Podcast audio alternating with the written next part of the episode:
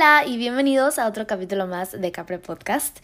Este episodio va dedicado a todas las personas que tienen la espinita, la duda de querer correr, de inscribirse a su primera carrera, ya sea si quieren correr 5 kilómetros, 10, 8, 21, el maratón completo, pero nunca han corrido un maratón. Este capítulo es especial para ti. Yo te voy a hablar en base a mi experiencia, lo que he aprendido eh, adentrándote un poquito más en contexto, yo hace tres años corrí mis primeros 21 kilómetros, que es un medio maratón. Esa no fue una experiencia tan bonita para mí porque en ese entonces yo los corrí con una preparación un poco mediocre porque no sabía mucho acerca del tema. Eh, de hecho, los tips y recomendaciones que te dé hoy en este capítulo son unos tips que a mí me gustaría haber sabido, aprendido, aplicado eh, en el momento que corrí mis primer 21 kilómetros. Entonces, espero que te funcione. Pero sí, justo hace tres años que corrí mi primer medio maratón, no fue una experiencia tan placentera para mí, porque aparte los corrí en Mazatlán, que al día siguiente tenía una boda y en la boda tomé. Entonces, yo estaba súper deshidratada porque no sabía absolutamente nada. Y mi cuerpo obviamente pues tenía una carga de un día antes de la carrera de los 21 kilómetros. Yo para esto no los corrí dentro de una carrera, o sea, los corrí por mi cuenta junto con mi esposo, que en ese entonces era mi novio. Y pues bueno, hoy te voy a compartir los tips que a mí me hubiera gustado haber aplicado en ese entonces de mi vida que no sabía nada, literal. Luego, hace siete meses eh, corrí mi segundo medio maratón, que en realidad fue más de medio maratón, fueron 30 kilómetros los corrí en la carrera de, de Atlas en Guadalajara y fue una experiencia totalmente distinta a la primera vez que corrí 21 kilómetros. ¿Por qué? Porque número uno tenía una preparación previa, de hecho esos 30 kilómetros los corrí porque eran parte de mi entrenamiento para correr mi primer maratón, que mi primer maratón lo corrí hace cinco meses. Pero cuando corrí los 30 kilómetros, que fue en Guadalajara, pues me fueron a ver mis papás, también fue mi mejor amiga, este, pues había gente conocida, es totalmente distinto el correr por tu cuenta a correr en una carrera, se siente una energía increíble, impresionante, aparte pues la, el contexto y la preparación era muy distinta, lo disfruté con el alma, o sea, real, real, increíble. Y hace cinco meses corrí mi primer maratón, que fue el maratón de Berlín. Yo jamás en mi vida había corrido un maratón. La verdad es que fue una experiencia, o sea, incre increíble sí les puedo decir que le sufrí, le sufrí bastante. ¿Por qué? Porque 42 kilómetros, quieras o no, o sea, es, es un desgaste, es un desgaste físico, también emocional, es todo un proceso, es toda una travesía, pero yo creo que mm, que lo que más te deja del correr un maratón, de inscribirte una carrera, es obviamente la experiencia de todo el proceso, no nada más del día de la carrera, sino de todo el proceso en cuanto en, el momento que decides inscribirte, en el, momento en el que te paras para ir a entrenar todos los días. O sea, es todo, todo, todo un proceso y es una experiencia increíble. No les voy a decir que es del todo fácil porque obviamente tiene sus cositas, pero si tú estás dudando y estás pensando en inscribirte a una carrera, yo, Dani, te voy a decir que sí lo hagas porque te deja más de lo que tú crees. O sea, es una experiencia que la vas a poder contar después, que la vas a poder recordar con gusto espero, la mayoría de las veces, si lo entrenas y le dedicas bien. Eh, así que pues nada, es por eso que decido hacer este capítulo para ustedes, para platicarles un poco mi experiencia, el contexto y las recomendaciones que yo les pueda aportar a ustedes que espero que les funcionen. Y espero que sí te animes a correrlo y que te animes a, a seguir con este deporte que creo yo es un deporte muy bonito. Primer punto y súper importante, esto es un proceso y un trabajo mental. Trabajar en tu mente, en que eres capaz de lograr y cumplir una meta. Es un proceso de autoexploración porque vas conociendo a tu cuerpo conforme entrenas para una carrera. Conoces tu máximo esfuerzo, conoces hasta dónde puedes llegar, descubres esos, entre comillas, superpoderes, porque literal conoces, o sea, técnicas y partes de ti que jamás hubieras podido descubrir si no te animaste a, inscribirte a una carrera y empezar con este proceso. Entonces, más que nada creo yo que, o sea, más que ser un proceso físico, es un proceso súper mental, es un proceso de cabeza, porque duras, o sea, pasas mucho tiempo corriendo y la verdad es que cuando corres, O sea, sí, puedes escuchar música, pero a veces no vas a poder estar escuchando música porque maybe no te apetece traer los audífonos, entonces pues vas así a la deriva corriendo y es, o sea, es mucho tiempo de estar contigo mismo y estar pensando y pensando, o sea, anímense algún día a salir sin audífonos, sin celular, a correr y van a ver que van a pasar miles y miles de cosas en su mente. Van a empezar a pensar como, ay, me, no sé, que si me duele esto, que si me incomoda, que si el calambre, que si tal, pues sí, claro, es normal, estás corriendo y puede que empieces a sentir algunas incomodidades de vez en cuando, pero experimentenlo algún día. O sea, esto es un trabajo súper, súper mental y yo te invito a que te quites la idea de que no eres capaz de correr, de que, ay, no es que yo no puedo correr una carrera porque yo no aguanto ni tres kilómetros. Si te quieres inscribir una carrera y si piensas que lo vas a hacer, es momento de que te quites esa mentalidad, porque si todo el tiempo estás pensando en que no eres capaz, te lo juro que no vas a ser capaz de hacerlo. Al contrario, con esa misma energía y con ese con esa misma dedicación que piensas en que no eres capaz, transfórmalo a sentir que realmente eres capaz. Visualízate corriendo esa carrera, visualízate llegando a la meta, Visualízate cumpliendo esa meta que tantas ganas tienes de cumplir y de poder recordarlo con tanto orgullo y con tanta satisfacción de, de, que lograste correr una carrera por tu cuenta. Otra parte importante es la disciplina. Una persona disciplinada llega a cumplir sus metas mucho más rápido que una persona la cual no tiene disciplina, porque la disciplina nos ayuda a encontrar el equilibrio con nuestro tiempo. Yo soy una persona amante de la disciplina porque la disciplina me ha ayudado justo a poder acercarme y lograr mis metas. Y creo que muchas veces la gente lo relaciona con algo feo y algo oscuro, pero yo te invito a que lo trates de ver de una manera distinta y que veas la disciplina como este aliado que te ayuda a tener una armonía con tu tiempo y que te va a hacer sentir una paz inmensa porque vas a saber qué sigue después. Algo que te regala la experiencia de entrenar para una carrera o correr una carrera es que conoces a gente en el camino. Mi recomendación es que te metas a un equipo porque además de verte con la motivación, encuentras a personas en tu camino que van hacia el mismo rumbo que tú vas. ¿Por qué? Porque cuando tú decides meterte a tu primer maratón, la verdad es que hay muchas cosas a tu alrededor que van a empezar a cambiar. Si tú decides meterte a este maratón, claro que es necesario que entrenes para poderlo correr y sentirte satisfactorio y disfrutar el momento. Y vas a ver que tu rutina va a cambiar muchísimo. Vas a tener que dedicarle, o sea, respetar tus horas de sueño, tener muchísima hidratación, este, tus horarios van a cambiar, tus planes van a cambiar. ¿Y qué pasa cuando tú estás rodeado de personas que van hacia la misma meta?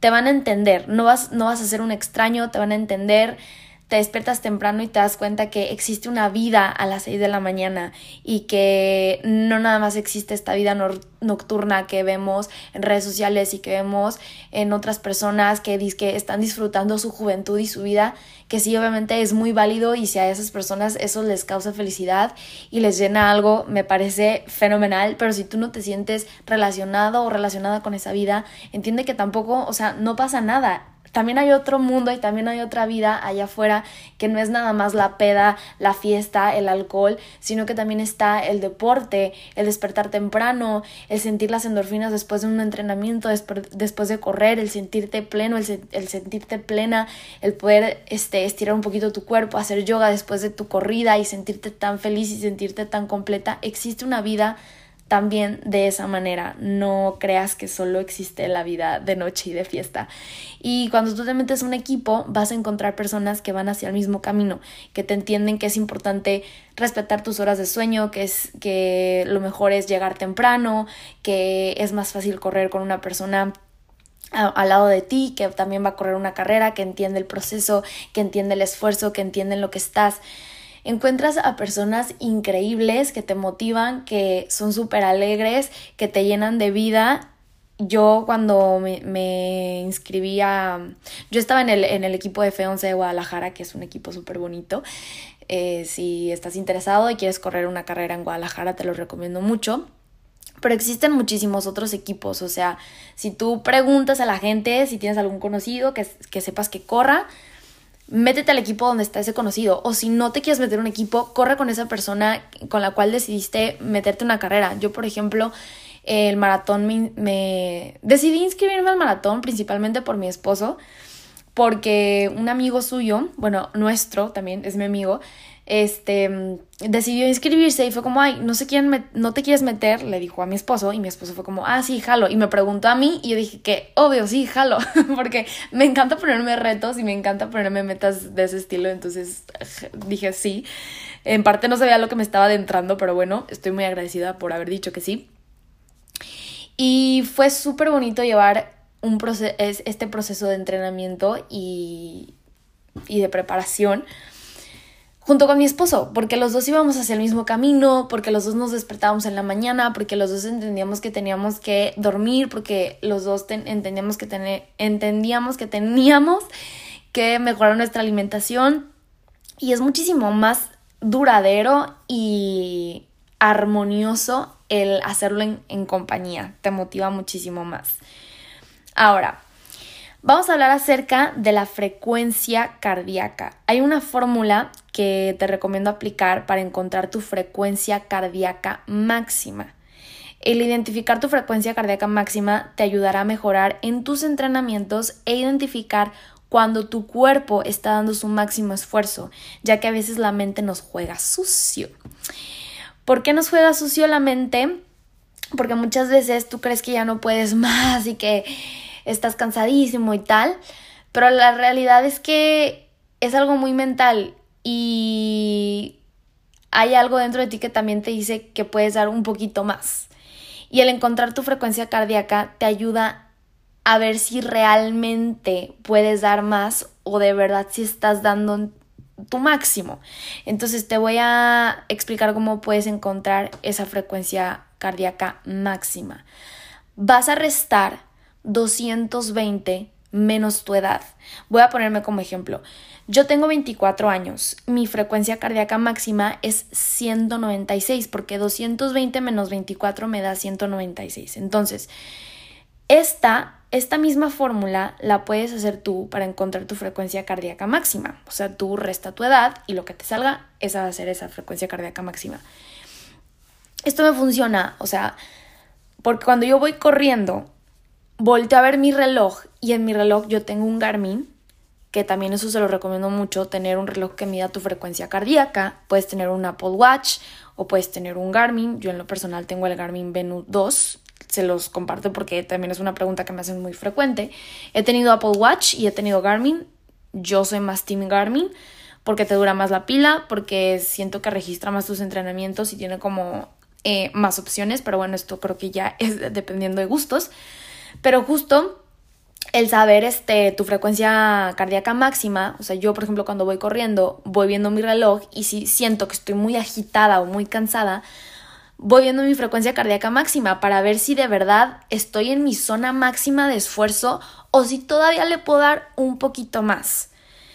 ¿Ok? Entonces por eso es importante encontrar esa frecuencia cardíaca máxima. Normalmente cuando entras a un equipo y tienes este entrenador que te explica, te da sus tips, probablemente te explique esto de tu frecuencia cardíaca máxima, pero si no, pues en este capítulo lo estás aprendiendo y lo puedes aplicar incluso dentro de tus entrenamientos, aunque estés en un equipo y tu coach no te lo explique, lo puedes aplicar y puedes ir viendo esa frecuencia cuando estés corriendo y voltees a ver tu reloj.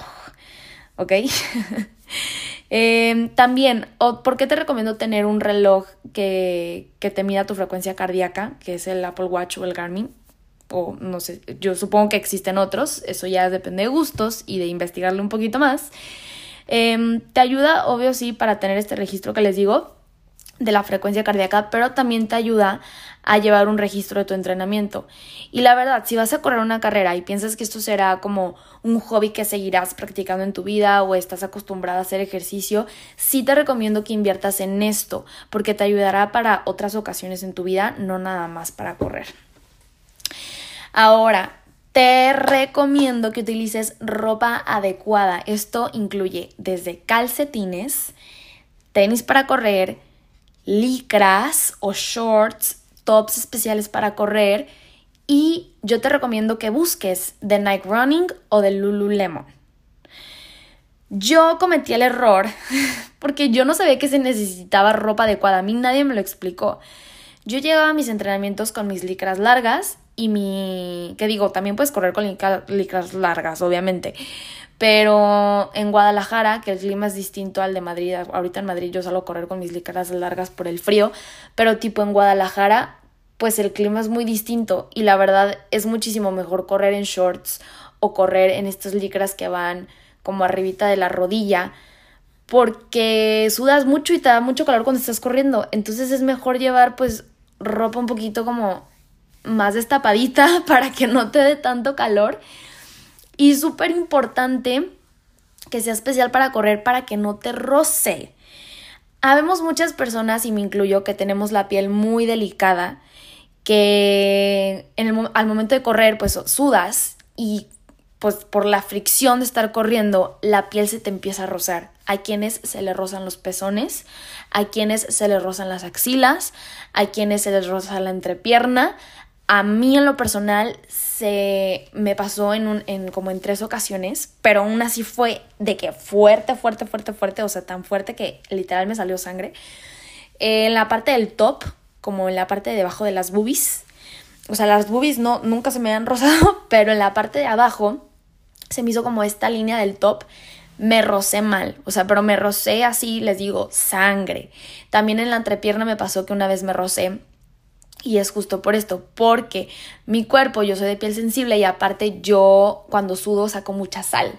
Entonces, con la sal, la fricción y mi piel sensible, me rozo fácilmente. Y por eso es importante tener ropa adecuada, ropa adecuada para correr, que les digo que la puedes encontrar en Nike Running o en Lululemon. Puede que los shorts, si tienes piel sensible, como a mí me pasa, puede que te rocen en la entrepierna. Es que les digo, esto depende obviamente de cada persona y con el tiempo vas a ir descubriendo si a ti te rosa o no te rosa, qué te funciona mejor. Pero es importante que sí lo tomes en cuenta si sabes que tu piel es sensible. Por ejemplo, yo sé que mi piel es sensible porque, a ver, me quemo súper fácil con el sol, eh, porque tengo pequitas, porque también soy muy blanquita. Entonces, o sea, son características que a mí me... Mm, o sea, que yo tengo, que sé que mi piel es sensible y que aparte cuando corro, pues suelo rozarme en estas zonas. Aparte de tener esta ropa adecuada, y también los calcetines son importantes porque te pueden sacar ampollas, entonces calcetines para correr. Yo compré, tengo unos de Decathlon, tengo unos de Alo Yoga y no me acuerdo de qué marca es la otra, pero normalmente en tiendas deportivas preguntar por tenis especialmente para correr, perdón, por calcetines especiales para correr, también te los, te los pueden recomendar. Yo les voy a ser muy sincera, a mí me encanta la ropa de Alo Yoga, se me hace súper bonita. Yo para mis clases de spinning, cuando daba clases, me encantaba comprar y usar ropa de halo yoga. Pero si les soy muy sincera, por más que me duele en el corazón decirlo, no es la ropa adecuada para salir a correr. Con los tops que más me he lastimado han sido con los de halo yoga. Con los que menos me he lastimado han sido uno que no recuerdo muy bien la marca, pero lo compré en Innova Sport y lo compré porque el material era como de algodoncito, o sea, opté por telas como más de naturales, de algodón. Y también eh, la que más me ha funcionado, o sea, les digo que es esta, el top de algodoncito y, y de Nike Running y de Lululemon. Por eso son las, que, las, las dos que les recomiendo, pero siempre de la parte que es especialmente para correr. ¿Ok? Otro tip que te puedo compartir es que busques el Body Glide, que es un... es como tipo un desodorante igual y se los pongo escrito en la descripción de este capítulo, pero es un tipo de desodorante que te embarra, que te lo pones en las zonas donde te puedes llegar a rozar. Por ejemplo, yo me lo aplico en, la, en esta parte del top que les digo que me llegué a rozar terrible y en la entrepierna también me aplico un poco de Body Glide. Eh, te lo puedes aplicar si no en los pezones. Creo que también existen cintas para la gente que se rozan los pezones y también puedes ponértelo como en las axilas, que suele ser parte donde te puedes llegar a rozar. ¿Ok? Ah, también una vez me llegué a rozar en las pompas. Rarísimo, sí, rarísimo. En las pompas. Creo que fue por el calzón y así. Pero X, úntate Body Glide o vaselina también puede ser opción en esas zonas que te puedes llegar a rozar, que sepas que te rozas. Ahora, vamos a la parte de hidratación o geles. Bueno, esto también incluye, siento que la alimentación. Nuestro cuerpo es, es, como un carro. Imagínate un carro y ese es tu cuerpo, es un carro y el alimento es nuestro combustible. Entonces, sí es importante tratar de llevar una buena alimentación durante este proceso de, de estar, de, pues sí, de entrenamiento para tu carrera. Tener muy buena hidratación. O sea, el, tema de la hidratación es un tema que yo se los he recomendado en muchísimos otros capítulos. Em, ¿Por qué? Porque el tener buena hidratación te va a ayudar a disminuir tus dolores de cabeza, a también tener más energía, a tener una piel más bonita. O sea, estar bien hidratado te cambia la vida completamente. Yo en lo personal a mi agua, o sea, siempre tengo un termo, soy la, la niña del termo, literal, mi termo que tengo ahorita es uno de Lululemon gigante, creo que es de un litro, se lo recomiendo mil, está buenísimo. Y aparte de pues tomarme así el, la simple agua mortal, le agrego unas gotas de minerales que las compro en, de la marca Birdman, Vida Birdman. Es un botecito negro que literal son gotitas y se las echo al agua y esto me ayuda a mantenerme mucho más hidratada. Y, a ver, yo se las recomiendo porque en cuanto, cuando yo empecé a utilizar estas gotitas, principalmente fue una vez que fui con el nutriólogo que me dijo que tenía que empezar a tomar más agua y tal.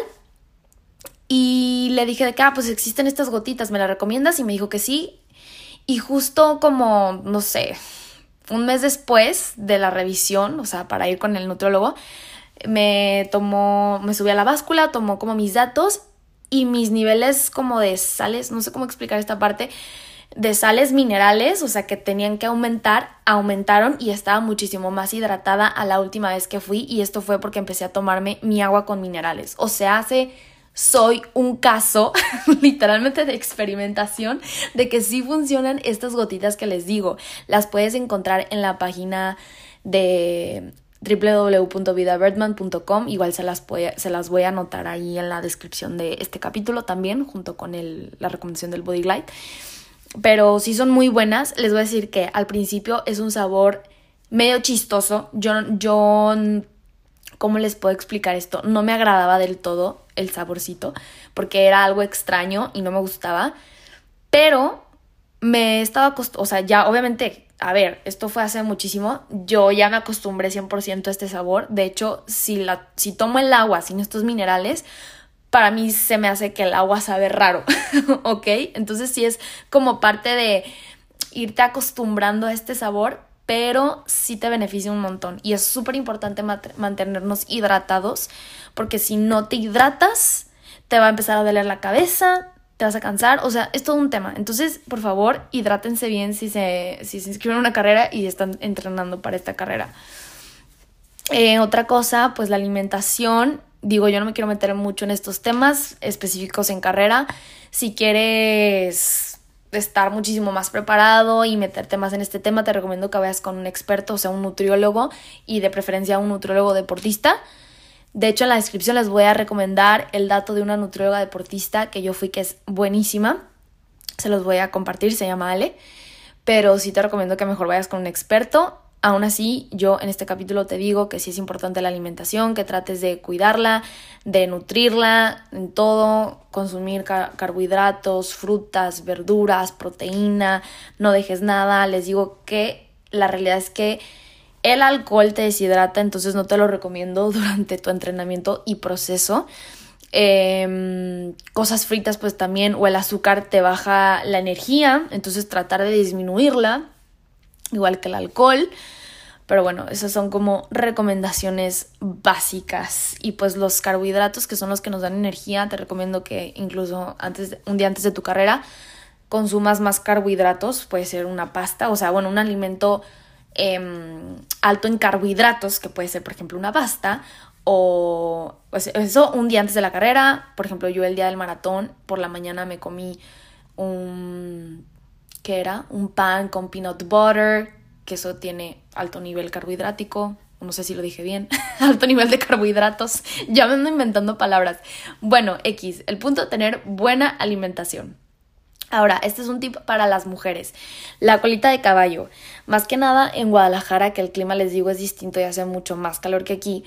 yo siempre salía a correr con un chonguito, pero como de cebollita. ¿Por qué? Porque cuando vas corriendo, pues la colita de caballo se va moviendo, se va moviendo y se te enreda terrible el cabello. Entonces yo te recomiendo que si tienes tu cabello largo, te hagas una colita de caballo así como cebollita cuando tengas distancias largas, porque es cuando más se te empieza a enredar, porque duras mucho tiempo corriendo y tu cabello se va moviendo mucho. Entonces, para cuidarlo y que no se te enrede y que no te lo lastimes, hazte colitas de cabello como de cebollita. Siguiente punto, la visualización. Regresamos al tema del trabajo mental. Visualizarte llegando a la meta es algo fundamental y esto también lo hablé mucho en el capítulo de manifestación. Lo puse, porque puse, puse de ejemplo mm, mi tema de, del maratón, que creo que cuando grabé ese capítulo todavía ni siquiera corrí el maratón y yo siempre me visualizaba llegando a la meta. Antes de dormir, justo un día antes de la carrera yo estaba súper nerviosa y no me podía dormir, pero estaba visualizándome muchísimo llegando a la meta y cada vez que salía a correr distancias largas y cada vez que corría me visualizaba y sentía como traía la emoción al presente de cómo se iba a sentir llegar a la meta.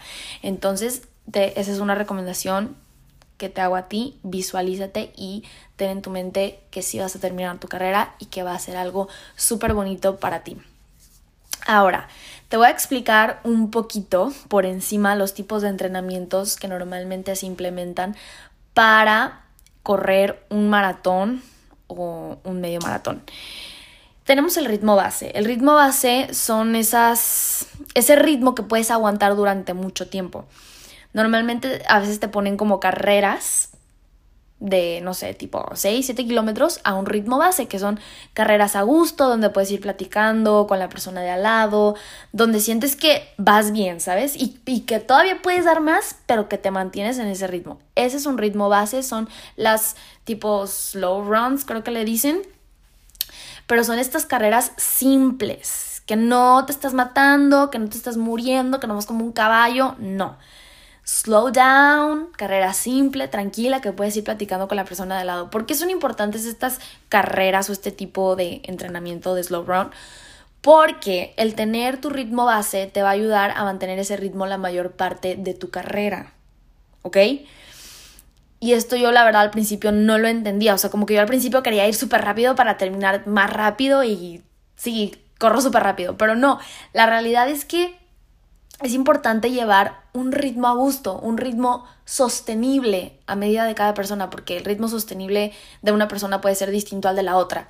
Entonces, encontrar tu ritmo personal sostenible que puedes aguantar para llevarlo la mayor parte de tu carrera, porque a ver, un maratón son muchas horas corriendo, entonces obviamente no puedes estar todo el tiempo yendo a tu máxima velocidad, gastando tu máxima frecuencia cardíaca, porque no es algo sostenible y te vas a terminar desmayando. Entonces, el chiste aquí de las carreras largas y de los maratones o medios es ir la mayor parte de tu carrera en ese ritmo base, en ese ritmo medio aguantable, sostenible para ti.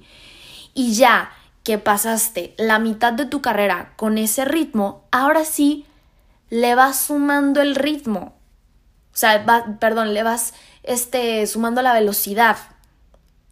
¿Ok? Y vas más rápido. Pero la rapidez no va desde el principio, o sea, la rapidez ya es casi al final de tu carrera, o sea, es como un bonus de que, ah, todavía tengo energía, todavía me siento bien, todavía siento que puedo dar más, ahora sí le meto más, pero no te gastes esa energía desde un principio, o sea, empieza con tu ritmo base, encuentra tu ritmo base porque te va a ayudar la, la mayor parte de tu carrera.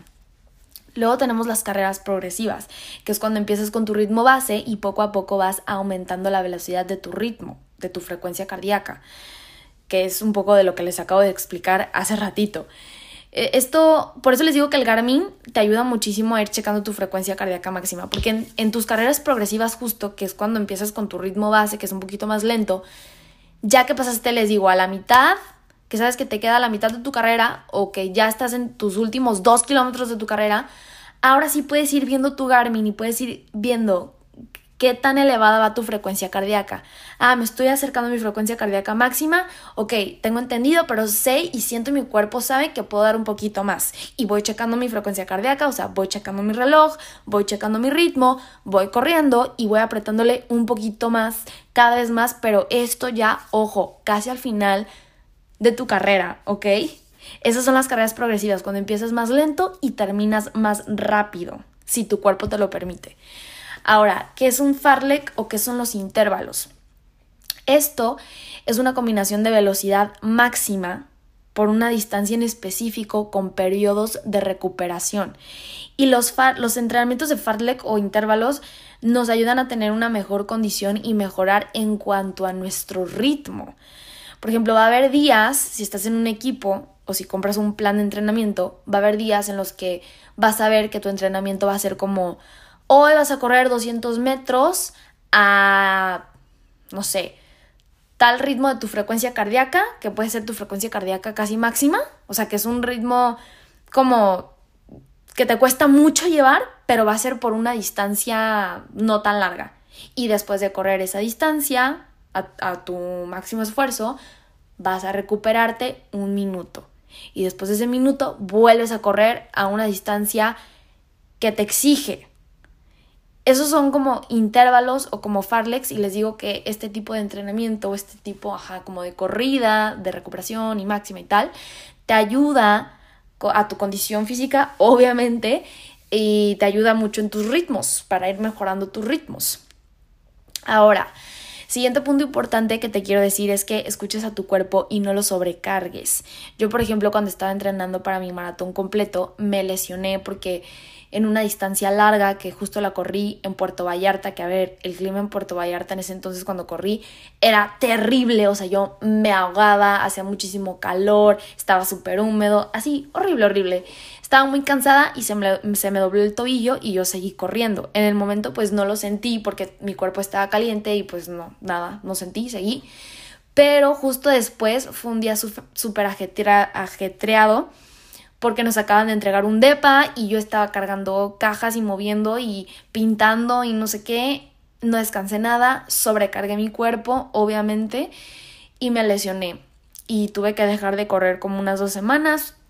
Tuve que ir a terapia, me tuvieron que poner electrodos, un montón de cosas. Entonces, por experiencia, yo te digo que no sobrecargues tu cuerpo, que si sientes alguna lesión, es mejor que dejes de correr durante un tiempo, que vayas a, rehabilitación, que te cheques bien, porque si sigues sobrecargando tu cuerpo y si sigues entrenando y si no lo escuchas, esto va a empeorar muchísimo más. Entonces sí es importante que escuches a tu cuerpo y que no lo sobrecargues. No pasa nada si le das un break durante unos días, a ver si ya llevas mucho tiempo entrenando, por unos días que dejes de correr para recuperarte al 100, no va a pasar absolutamente nada. También te recomiendo mucho las descargas musculares, el estiramiento o el yoga. Las descargas musculares nos ayudan a, recuperar muchísimo más nuestro cuerpo. Normalmente cuando corremos y más distancias largas y tal, nuestras piernas sobre todo tienen muchísima carga y se empiezan a poner súper, súper duras, tal modo que te sientes como un tronco. Entonces es por eso que te recomiendo hacerte descargas para que aflojes tus piernas, para que te recuperes mejor, para que no te sientas tan pesado, para que no te sientas tan cansado. Te recomiendo muchísimo las descargas musculares. Yo, por ejemplo, no me las hacía tan seguido porque la verdad es que sufres, sufres un poco. Pero aquí en Madrid encontré una fisio buenísima que me encantan sus descargas. Es un masaje súper rico y normalmente me la, me la hacía como que, como una vez al mes o cada dos meses y si es muy buena. Y después de tu carrera te recomiendo que te hagas una descarga porque te va a ayudar muchísimo, o sea, de tu carrera final. Otra cosa que puedes implementar son los estiramientos. Yo, por ejemplo, me compré un rodillo.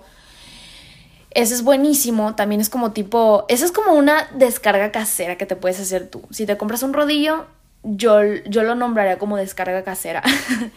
o si no, también puedes hacer yoga. La yoga es buenísima, no solo para correr, sino que también para cualquier otro deporte donde incluya mucha fuerza o, o carga de peso. El yoga te ayuda muchísimo. Yo siempre, siempre, siempre recomiendo el yoga. Para mí es parte fundamental de mi vida desde que tomé una certificación de vinyasa. O sea, en cuanto a mente, espiritualidad, cuerpo, el yoga te lo da todo, entonces te lo recomiendo muchísimo también si ves en cuando puedes hacer. Yo, por ejemplo, ahorita me inscribí a una carrera que es el 28 de abril, que es, es medio maratón.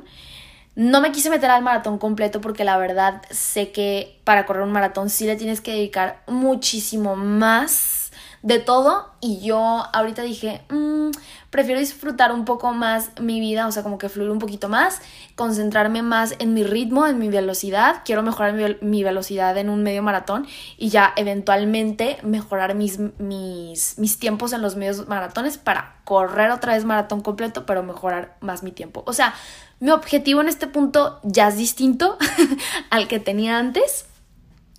Pero ahorita que estoy entrenando para correr un medio maratón y mejorar un ritmo, que este es mi, este es mi objetivo de este momento, sí estoy implementando el yoga una vez a la semana. Y por último, para finalizar este capítulo, mi última recomendación es que disfrutes tu carrera y el día en el que corras, ten en mente que la parte difícil ya la hiciste, que fue el entrenar para ese gran día. La carrera termina siendo una excusa para poner en práctica todo lo que ya aprendiste durante ese periodo. Así que disfrútala, sonríe, llora si tienes que llorar, grita si tienes que gritar, haz lo que tengas que hacer, pero no dejes de sentirte orgullosa y orgulloso por todo ese proceso que llevaste durante tanto tiempo para un solo día. Disfrútalo muchísimo. Esas son todas mis recomendaciones. Espero que te haya gustado este capítulo y no dudes, si te quieres inscribir una carrera, no dudes, esta es tu señal para hacerlo. Te mando un fuerte abrazo. Bye. Oigan, corte comercial, se me pasó por completo recomendarles tenis para correr. Esta es una pregunta que también me hacen muchísimo. Yo en lo personal utilizo dos, que son de la marca Nike. Los, unos son los Invincible 3, que podría decir que son como mis tenis guerreros, que son un poco más pesados que los otros. Y los otros son los Vaporfly, que son unos rositas muy ligeritos. Lo malo de estos tenis es que su vida es mucho más corta porque literalmente son mucho más ligeros, pero lo bueno es que estos tenis por ser ligeros te ayudan a correr más rápido. Entonces, para cuando yo tengo mis carreras que quiero correr más rápido, utilizo los Vaporfly. Para cuando llevo para cuando voy a correr carreras de un ritmo base y que quiero utilizar mis tenis guerreros, utilizo los Invincible 3, pero creo que esto es dependiendo de gustos, o sea, no te cierres nada más esta idea, pide más opiniones si quieres, ve a la tienda, pruébatelos tú, siéntelos. Yo solo se los comparto porque sí es algo que me preguntan mucho y que probablemente a ti también te pueda funcionar.